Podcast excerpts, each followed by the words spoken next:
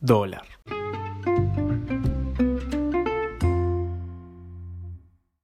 Que la moneda estadounidense, el dólar, sea un elemento tan presente en nuestra economía siempre fue algo que me llamó la atención, así como también me molestó. Es entendible que por factores históricos, culturales, algo que hemos heredado de generación en generación, siempre esté presente en nuestras vidas. Pero por más que nos pese, la verdadera razón radica en que el peso, nuestra moneda, lamentablemente no cumple con una de las propiedades básicas que debe cumplir cualquier moneda, que es la reserva de valor. Por diferentes factores, con el paso del tiempo, nuestra moneda se va devaluando y es por eso que la sociedad busca resguardarse en algunas otras alternativas un poco más duras, como se suele denominar, que quiere decir esto, que cumplen con esta propiedad inherente a cualquier moneda que es de la reserva de valor a lo largo del tiempo. Ahora bien, ¿por qué tenemos presentes ciertos elementos en nuestra vida cotidiana, como el dólar MEP, dólar contado con liqui, que es algo que se viene escuchando mucho principalmente estos últimos días? Eso es algo que me llama poderosamente la atención, porque ya de por sí la cotización oficial de la moneda estadounidense está muy intrínseco en nuestro día a día. Pero ¿por qué herramientas tan sofisticadas como el dólar contado con liqui está hoy en día presente? ¿Esto tiene alguna justificación?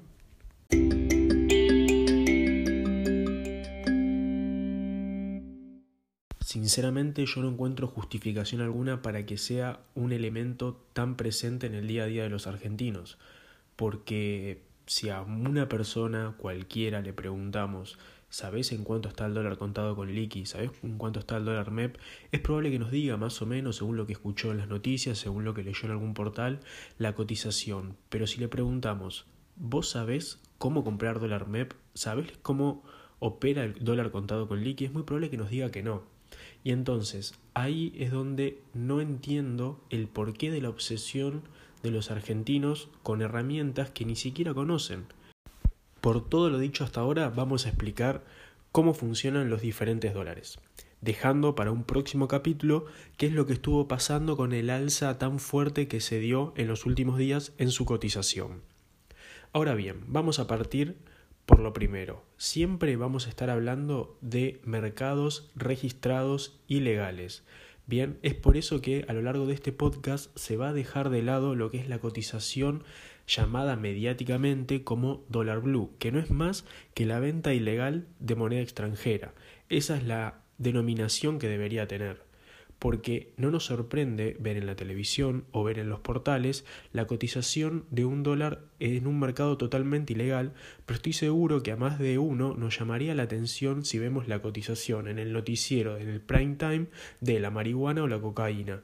Obviamente esto generaría un impacto muy fuerte en todos nosotros. Ahora, ¿por qué no nos aberra de la misma manera que estén ofreciendo la cotización de un dólar totalmente ilegal?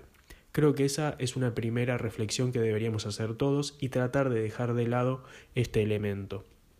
Ahora bien, primero debemos partir por lo que es el dólar oficial. Es la cotización que determina el Banco Central y generalmente con algún plus tienen los bancos comerciales en los que la gran mayoría opera. Bien, eso es la base de todo que como sabemos en la actualidad se le agrega lo que es el impuesto país.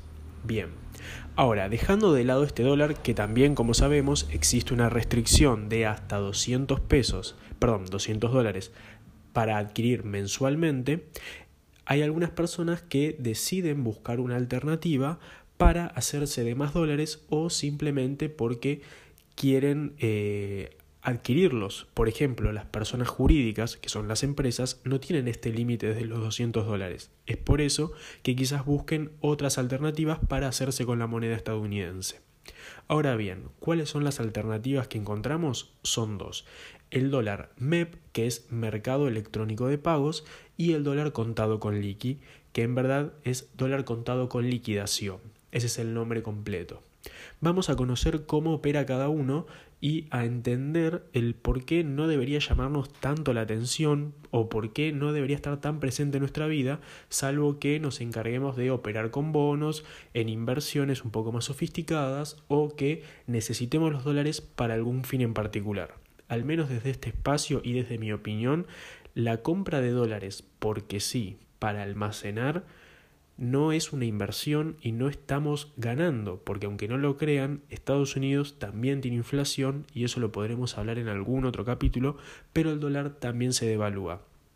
Obviamente que a un paso totalmente eh, más lento de lo que es la moneda argentina, pero también se devalúa. Entonces, si compramos dólares porque sí, para almacenar, lo entiendo por parte de nuestra cultura, nuestra historia, etc., pero sinceramente no lo comparto.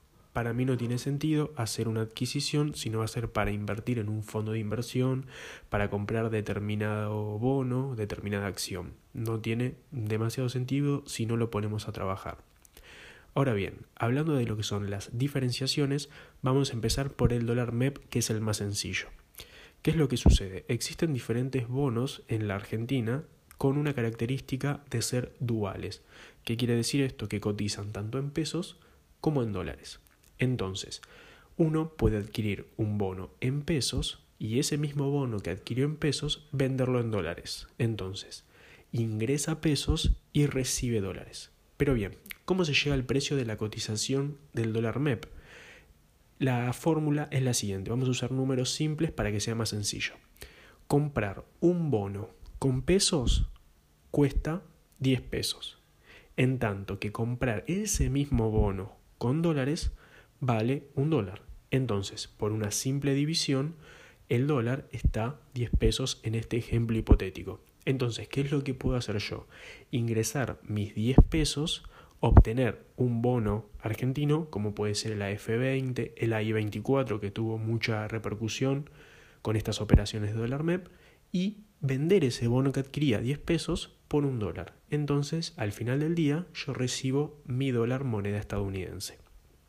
Todo eso es dentro de un marco legal, dentro de lo que son las operaciones de bolsa y eh, no hay ningún tipo de límite diario ni mensual. Uno puede hacer la cantidad de operaciones que desee.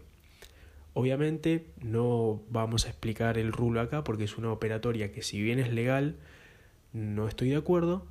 Eh, pero bueno, existen ciertas limitaciones cuando uno quiere hacer la operatoria inversa, que es de adquirir con dólares estos bonos y venderlos en peso por algún tipo de spread que se puede generar, pero no viene el caso. Es una operatoria, digamos, eh, no ética. Ahora bien, dejando de lado lo que es el dólar MEP, pasamos al dólar contado con liqui, que este fue el que más resonó en los últimos días y es una de las operaciones más complejas y que probablemente un reducido grupo de los argentinos opere de esta manera, porque para partir desde el inicio uno tiene que tener una cuenta en Estados Unidos, por ejemplo. Entonces, dudo que la gran mayoría del común de la gente cuando ven el noticiero, uy, aumentó el dólar contado con liqui, se preocupe por sus cuentas en el extranjero, porque dudo que sea la gran mayoría de la sociedad. Y es por eso que me llama tanto la atención y no lo puedo aceptar porque es algo que inevitablemente no va a repercutir en nosotros directamente. Ahora bien, ¿cómo es la operatoria del dólar contado con liqui?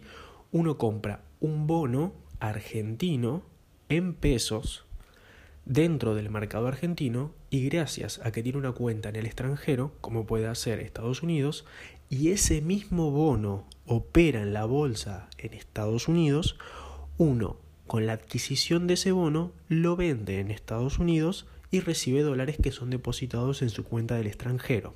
Bien, de la misma manera que en el anterior, el dólar MEP, uno puede hacer las adquisiciones que quiera libremente, la cantidad que quiera, sin ningún tipo de tope ni límites.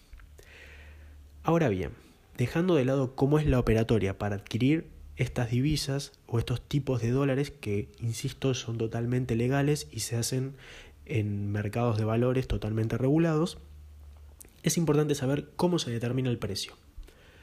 A diferencia de lo que es el dólar oficial, bien que lo determina la autoridad monetaria del país, que es el Banco Central de la República Argentina, se determina en función a diferentes factores que no vienen al caso, eh, estos dólares son de mercado. Entonces, si yo tengo ese bono argentino del que hablamos antes, hay 24, AF20, AO20, existen una infinidad, puedo poner a comprar, así como también a vender al precio que yo quiera. Es totalmente libre y esa es la característica del mercado.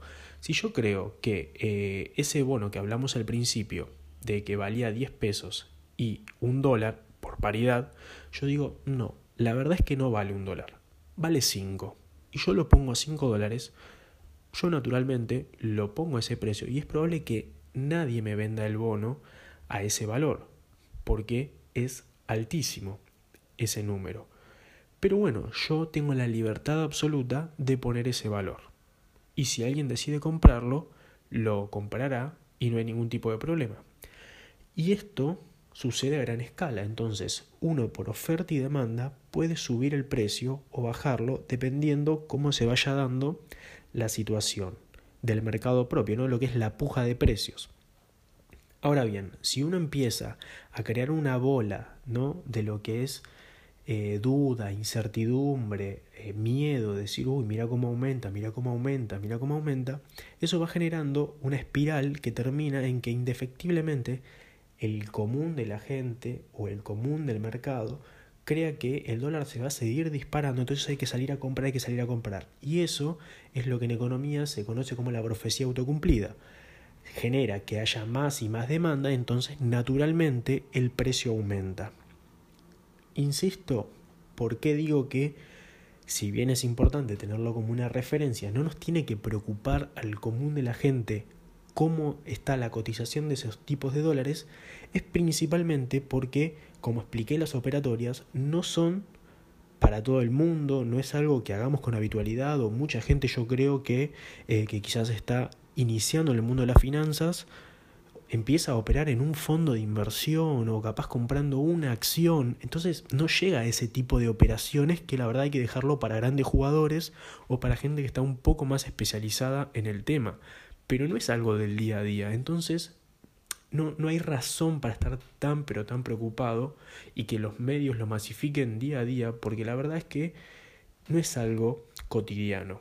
Es una operación que harán grandes empresas, harán grandes inversores, pero ¿cuánta de la gente de Argentina hoy está preocupada por su cuenta en dólares en el extranjero y cómo va a comprar dólar contado con liqui para llevar al extranjero? Son pocos los casos, obvio que existen, pero no debe ser algo que nos alarme y no tiene que ser algo que esté continuamente presente en nuestro día a día.